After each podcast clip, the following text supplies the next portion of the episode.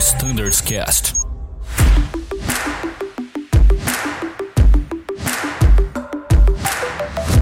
Fala pessoal, sejam todos muito bem-vindos ao Standards Cast. Eu sou o Danilo e neste episódio continuamos o bate-papo sobre a RST Charlie no 330. Chamei aqui o Arthur Lashman, tá por aí, Arthur? Fala Danilo, continuo na escuta. Muito bom. Brunão, você fugiu, tá por aí? Não, continua aqui também, Danilão. Show de bola. Chefe Júlio? Opa, pessoal, mais uma vez tá uma, é uma honra estar aqui com vocês. Vamos lá no nosso episódio número 2 e a intenção é sempre ajudar e manter a qualidade de treinamento do, do nosso grupo do A330. Vamos em frente. Excelente, pessoal. Nesse afã, então, sem maiores delongas, vamos à continuação do nosso bate-papo.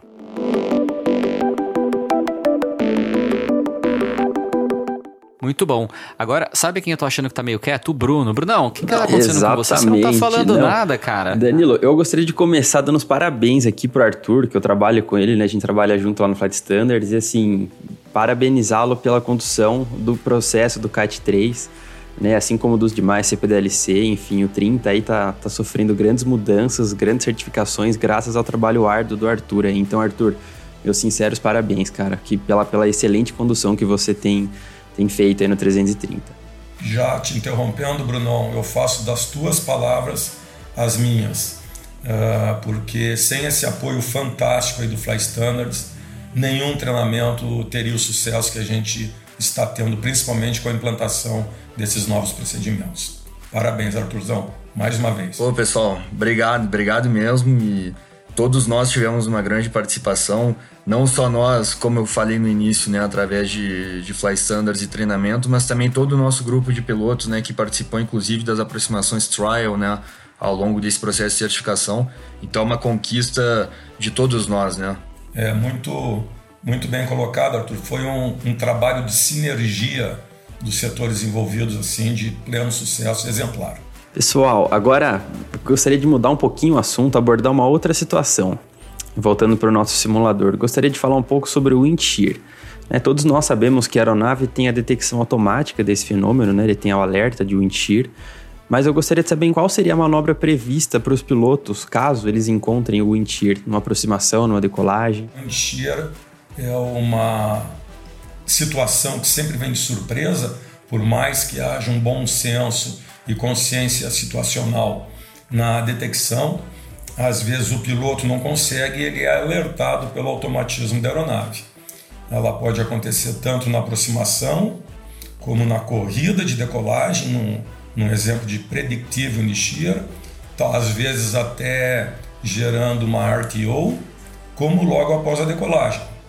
Então é muito importante o piloto estar sempre com um ótimo conhecimento do que a gente tem disponível nas nossas literaturas. Eu gostaria de ressaltar mais uma vez, já como ressaltado pelo Danilo, o pouquinho a mais ou o pouquinho a menos que a gente expresse nesse bate-papo, a gente não abre mão que a nossa Bíblia Sagrada são os manuais publicados. Exatamente, Júlio, muito bom. E, e você poderia comentar um pouco também sobre os modos que a gente tem no, no, no 30, né? O modo reativo e modo preditivo do Wintir, quais são essas diferenças? Exatamente. O reativo vem do sistema FNGEC, né? mais especificamente do Fox Echo Computer, e o predictivo ele nos é alimentado pelo sistema de radar. Uh, eu recomendo as leituras, a gente tem uma farta literatura no FCOM, no FCTM, e já iria falar mais adiante, inclusive temos algumas dicas essenciais lá no nosso app Airbus Wing. É isso aí. Eu vou deixar esse site do Airbus Win, pessoal, na descrição desse episódio aqui. Tem muito conteúdo bacana, muito conteúdo em vídeo. É público, é oficial do fabricante. Então aproveitem esse conhecimento todo disponibilizado aí para se aprofundarem cada vez mais os estudos. Né? Uh, Danilo, e tem um ponto lá no Win também que é focado na recuperação do enxerga, que eu diria que é onde os maiores erros aparecem.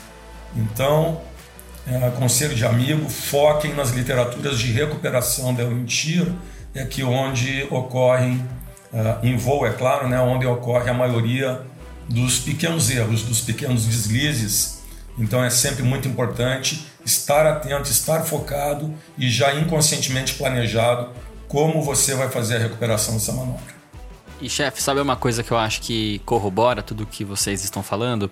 O papel do Pilot Monitoring é fundamental também na recuperação de uma wind shear.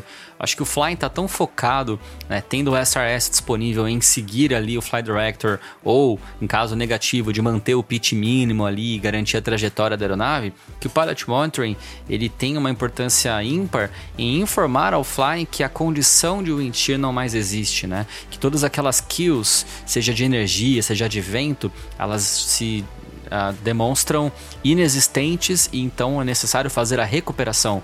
Esse call-out, essa interação, essa comunicação é fundamental para o sucesso da recuperação do Wintier.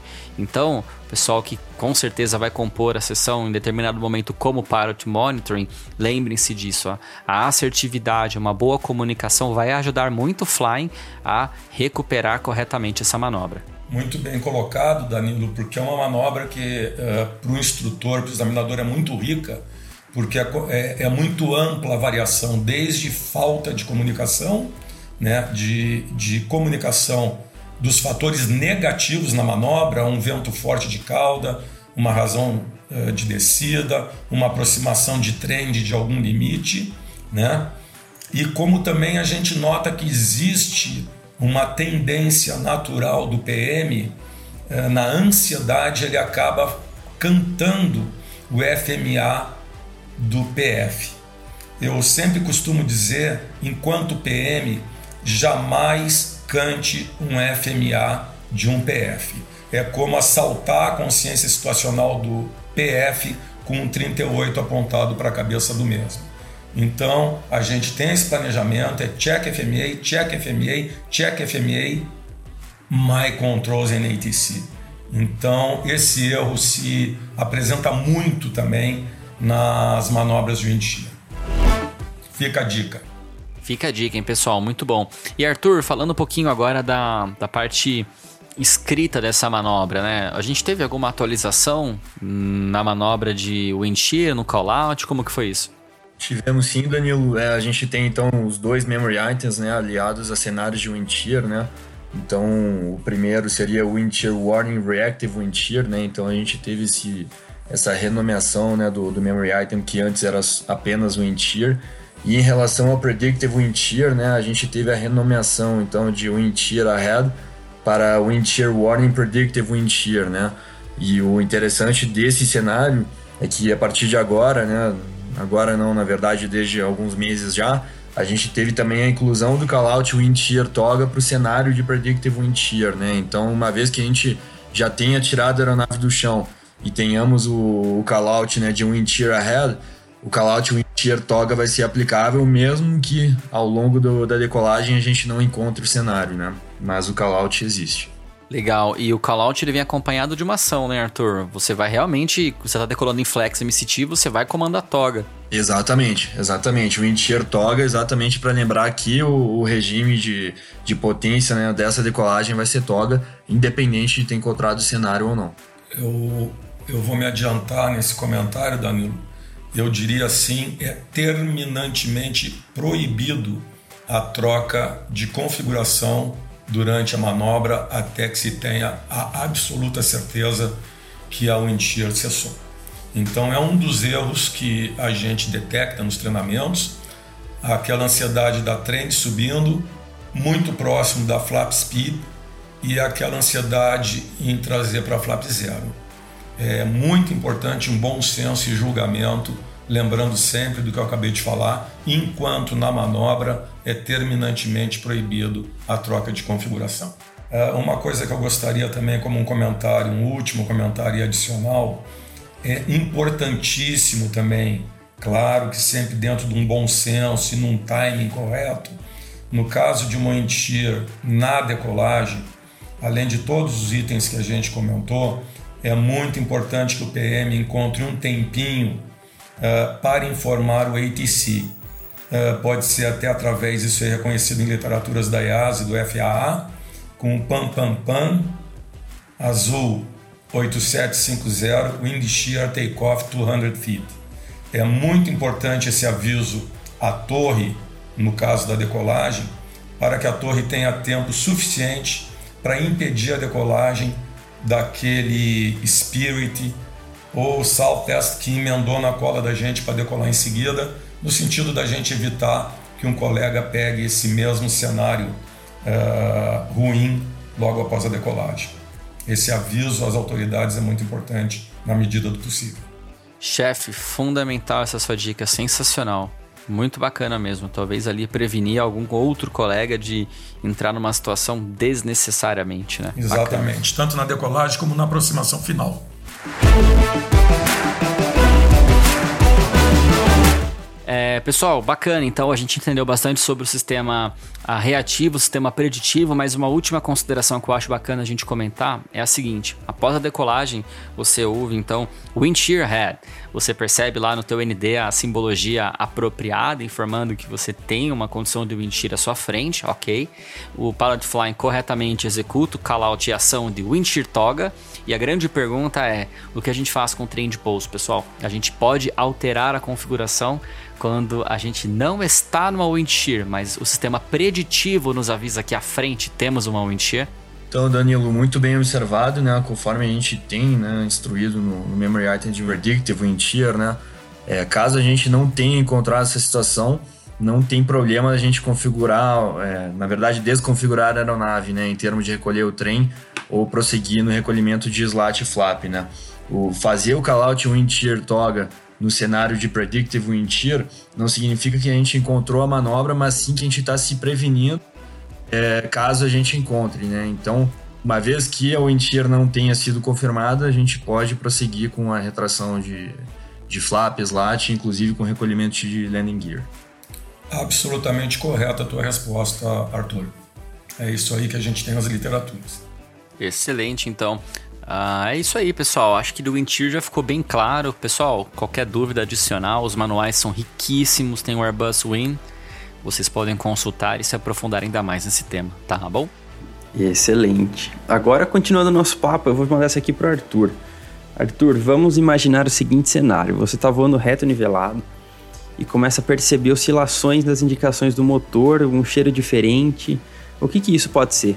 Olha, eu suspeitaria de encontro com cinzas vulcânicas. Muito bom. E quais são os procedimentos aplicáveis? Tem algum checklist específico para esse, se você encontrar essa cinza vulcânica? Sim, então esse é mais um dos cenários, né, que que não é monitorado via ICAM, né? é um dos cenários que a gente tem que utilizar um checklist que é RH, que se chama o Volcanic Ash Encounter, né, para que a gente faça uh, as primeiras ações, né, para primeiro evitar essa, esse encontro, né, que ele seja cada vez mais atenuado e depois então seguindo com, com as ações de proteção tanto à aeronave quanto aos tripulantes, né? Então a gente faria uso de máscaras, a gente reduziria a potência né, dos motores para evitar a contaminação e, e, desviaria, né, dentro do possível do, do local onde essas cinzas estão, onde a gente encontra elas, né? Legal, Arthur. E é, acho que é legal a gente comentar, pessoal, que não é um memory item o Volcanic Ash Encounter. Então existe um procedimento para ser lido. Porém, isso não isenta o Parrot Flying de permanecer voando a aeronave. E é de conhecimento geral, ensinado inclusive em sala de aula, que ah, numa situação como essa, nenhum aviador deseja permanecer o voo dentro da condição de encontro com cinzas vulcânicas. Então é interessante a gente ler o procedimento e descobrir que o primeiro item é fazer uma curva de 180 graus, ou seja, se eu entrei nessa nuvem de cinzas, cinzas vulcânicas, eu preciso imediatamente fazer o meu retorno 180 graus para me livrar o mais rápido possível dessa condição. E lembrar que não é o mesmo item, como eu falei, é lido, mas o aviador que está uh, como pilot flying deve se lembrar da importância de voar e navegar dentro desse cenário também. É isso, né, chefe? Afirmativo, Danilo. E é interessante a gente saber que o que poderia gerar um memory item através do, do Volcanic Cache Encounter é conforme o Bruno comentou, né? A gente pode ter algumas variações de parâmetro, inclusive de airspeed, né? Nesse caso, é, caso a segurança do voo esteja sendo impactada né, em termos de controle, aí sim a gente começa a aplicar os memory items de, de Unreliable Airspeed Indication, né? Para que a gente desconfigure o automatismo de imediato e enfim, né, e, e comece com essas ações desse checklist. Mas, como tu frisou, Volcanic Cache Encounter não é um memory item. A gente precisa abrir o QRH e aplicar as ações que estão lá dentro. Exatamente, muito bem colocado, pessoal. Vocês já falaram praticamente tudo. E lembrando, eu entraria com um dado estatístico que muitas dos, muitos dos eventos de Volcanic Ash Encounter estiveram associados também a Unreliable Airspeed. Então é muito importante a consciência situacional, mais uma vez falando nisso, a prontação do PM, sempre pronto para o correto carry e para a ação a ser executada nesse momento. Até porque na nossa aviação do 330 uh, ah, cruzamos o Caribe, e, há pouco tempo atrás estávamos com o fretamento para Santiago do Chile e lembrando que até há pouco tempo atrás, o pessoal todo vai lembrar, nós tivemos já várias partes do espaço aéreo brasileiro fechadas devido a atividades de vulcões na América do Sul. Legal, pessoal. A gente não tem nenhum sistema embarcado capaz de detectar nuvens de cinzas vulcânicas. Quais os recursos que os pilotos têm, uh, chefe Júlio e Arthur, para tomar ciência né, do risco de encontrar uma cinza vulcânica e como a gente pode fazer para prevenir esse cenário? Acho que prevenir definitivamente é o melhor remédio, né? Com certeza, Danilo. Bom, de início, né, já no planejamento do voo, então a gente tem acesso aos Ashtons, né? Então o, o Ashton é um, assim como o Snowden, enfim, é como se fosse um NOTAM que traz informações de previsão do, de cinzas vulcânicas em determinadas áreas, né? Então ele aponta lá as coordenadas, as altitudes, como foi observado, o nome do vulcão, enfim, e ele nos dá o, a cor, né, do, do alerta que representa a intensidade do, da atividade vulcânica. Bruno tá aí, é o homem da MGO, né? Então MGO 17, então é, vai englobar esse assunto do, do Ashton, né? Fazendo a descrição de, de como a gente pode verificar isso no livro. Perfeito, Arthur. Faço das minhas as suas palavras. Todo e qualquer voo tem o um sucesso proveniente de uma acurada preparação para o voo, com a acurada observação da possível meteorologia na rota. Bem colocado, Arthur. Muito bom, pessoal. Vocês já ouviram falar de Joseph Klimber? Vocês conhecem esse famoso personagem? Olha, eu não. Não? Ah, não era a tua época, né, Arthur? Você é de 2000 e quanto? Tô brincando. 2001. É, 2001, né? É um millennium quase. É. Vamos lá. O Joseph Klimber era um personagem de um humorista na televisão que a vida dele a cada segundo só piorava e existia um jargão bem famoso que era o seguinte: e a vida é uma caixinha de surpresas. E a próxima pergunta é bem nível Joseph Klimber. Mas a vida, pessoal, é uma caixinha de surpresas. Vocês já estão no meio das nuvens de cinzas vulcânicas, vocês já perceberam aquele cheiro, aqueles parâmetros variando no motor e de repente Arthur e chefe Júlio, vocês estão compondo uma tripulação sensacional lá juntos, fazendo aquela sessão de simulador exemplo e de repente toca o Master Warning com a seguinte mensagem: All Engine Flame Out. Claro que eu trouxe um pouco de humor aqui, né? Tentei pelo menos trazer uh, contextualizado aqui numa forma de brincadeira, mas infelizmente a gente já teve na história da aviação alguns casos de perda de todos os motores, sejam causados por cinzas vulcânicas. Quero lembrar dos casos, tivemos dois casos com 747 um deles realmente chegaram a apagar os quatro motores e não importa, você podia ter oito motores instalados no avião, os oito motores iam falhar, porque o fenômeno é muito severo, portanto, né? A gente teve também o caso do Sully em Nova York, uh, devido ao encontro com um bando de pastros. Então, infelizmente, a gente tem relatos recentes de all engine flame out.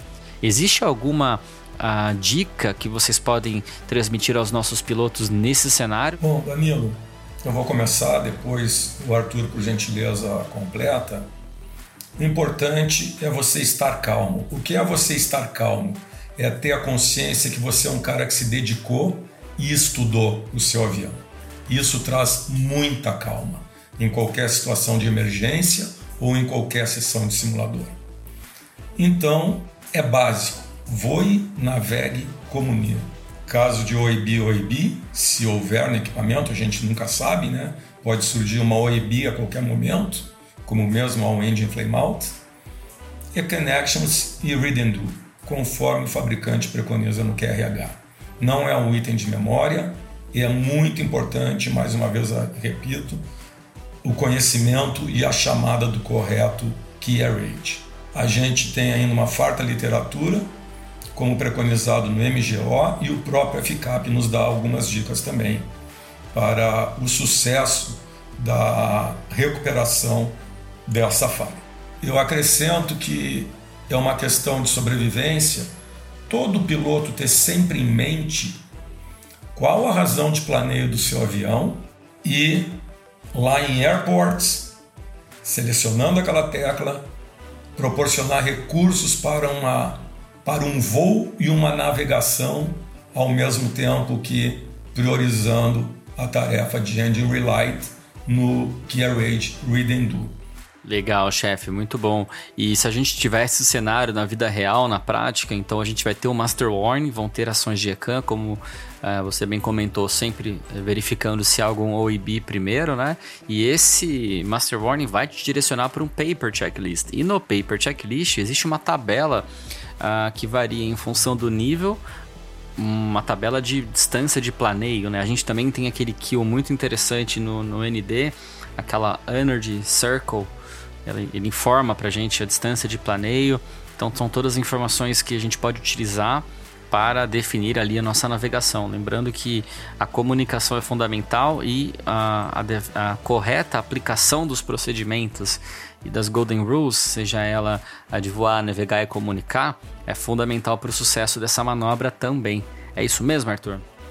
É isso aí, Danilo. E é interessante a gente saber que o FCTM, então, tem todas essas explicações muito aprofundadas. Não só essa questão de all engine fail, mas como todas as outras. É, seja e todos os cenários também, então, seja em voo de cruzeiro, seja perda de motor na decolagem. E é muito legal a gente ter acesso a esse material para aprimorar o nosso conhecimento e chegar para o treinamento com mais riqueza. É muito legal, Arthur. E eu gostaria também de lembrar, eu falei da correta aplicação do correto que é RAGE, é muito importante a consciência situacional do espaço, da velocidade e da configuração que você está, porque você pode estar a baixa altura e o carry rate correto seria o outro carry rate. É legal, alguns chamam até de Sully QRH, né? Porque foi exatamente o procedimento que na época o capitão referenciou e adotou, né? Lá no caso famoso de Nova York. Se a gente estiver em altitude, então, Arthur, você tivesse Master Warning como um cara padronizado, como você é, lá no 410, voando no nível ótimo, o que, que você vai fazer primeiro? Bom, nesse caso a gente tem muito tempo para gerenciar, né? Claro, não muito tempo, mas enfim, a gente tem uma distância maior do que qualquer outra, afinal a gente vai estar no nosso nível mais alto, né? Conforme nossas limitações. Bom, a gente espera que o ICANN apareça para o grupo, né, para os dois pilotos na, nesse momento. Então a gente segue as ações do ICANN até o momento que a gente tem que se direcionar para o All Engine Fail Paper Checklist. Muito bom. E caso você se encontre uh, logo após a decolagem num evento muito improvável, porém possível, tá? Que é o caso exato lá do Sully. Você vai pedir qual checklist de emergência para gerenciar uma falha total de motores próximo ao solo, Arthur? Bom, aí essa questão é um pouco mais iminente, né? Nesse caso, a gente tem que ir direto para o Emergency Landing, All Engine Failure. E, e, é legal a gente ver que nesse checklist a gente tem duas opções, né? Tem o ditching e tem o forced landing, depende do local que a gente vai fazer o pouso, né? No caso do Sully, que é o que a gente está citando aqui, foi o ditching, né? Eles acabaram no, no Rio Hudson. Então, dependendo do cenário, né, dependendo da onde a gente, o, do terreno que a gente escolheu para fazer o, o pouso forçado, a gente define qual dos dois aplicar. Fantástico. Lembrando que esse checklist específico do Emergency Landing All Engine Failure, ele se encontra na contracapa do QRH. Ele tá lá não é à toa, é porque é de fácil e rápido acesso, né, pessoal? Então, ao contrário do outro checklist que se encontra no interior, na parte de abnormal, esse daí é de rápido e fácil acesso e deve ser utilizado para a gente quando estivermos próximos do solo em um evento uh, improvável, porém possível como esse, tá bom? Excelente. Isso aí mesmo, Danilo. Excelente, Arthur. Muito bem colocado. Danilo é o nosso Charlie 2, lá na contracapa do QRH. E como eu sempre digo, o bom PM na metade da pedida do carriage pelo PF, o bom PM, antes do PF acabar de pedir, já vai estar tá com ele abertinho ali pronto para leitura. E eu faço um adendo também aos advisories, uh, sempre relembrando que é o tipo de QRH que é vital que no primeiro alerta de ECAM, aquele advisory clicando lá, o PM sempre já esteja se preparando na ata correta, com ele já aberto para a pedida do PF, que ali vai trazer informações importantíssimas do que pode acontecer a partir daquele momento do flick de advisory. Aproveitei a situação para fazer esse comentário também. E Arthur, que é o doutor de todo conhecimento, você lembra do, da fraseologia correta para chamar um advisory? Advisory on, como está escrito no, no FCTM, Advisory on uh, X-Ray Yankee Zulu System. Caramba, o cara é ipsis literis. Eu tenho Perfeito, um orgulho Arthur. desse Arthur. Você viu? Nós temos, que Isso. É muito bom. É isso aí, pessoal. Alto nível podcast. Nosso, nosso grupo de voo é realmente fenomenal. A gente tem muito orgulho de pertencer a tudo isso e muito disso vem da gestão impecável do chefe Júlio. É isso, sempre aprendendo com vocês todos os dias, Danilo.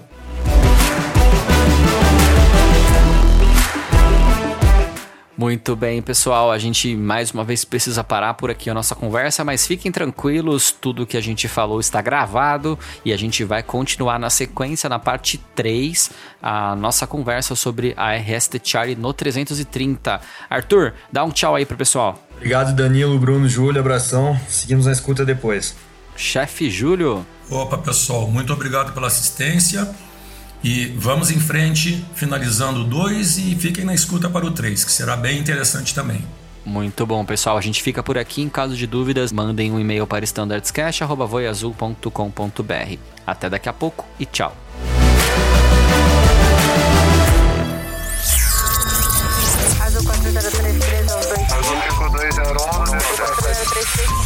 Você ouviu ao Standards Cast.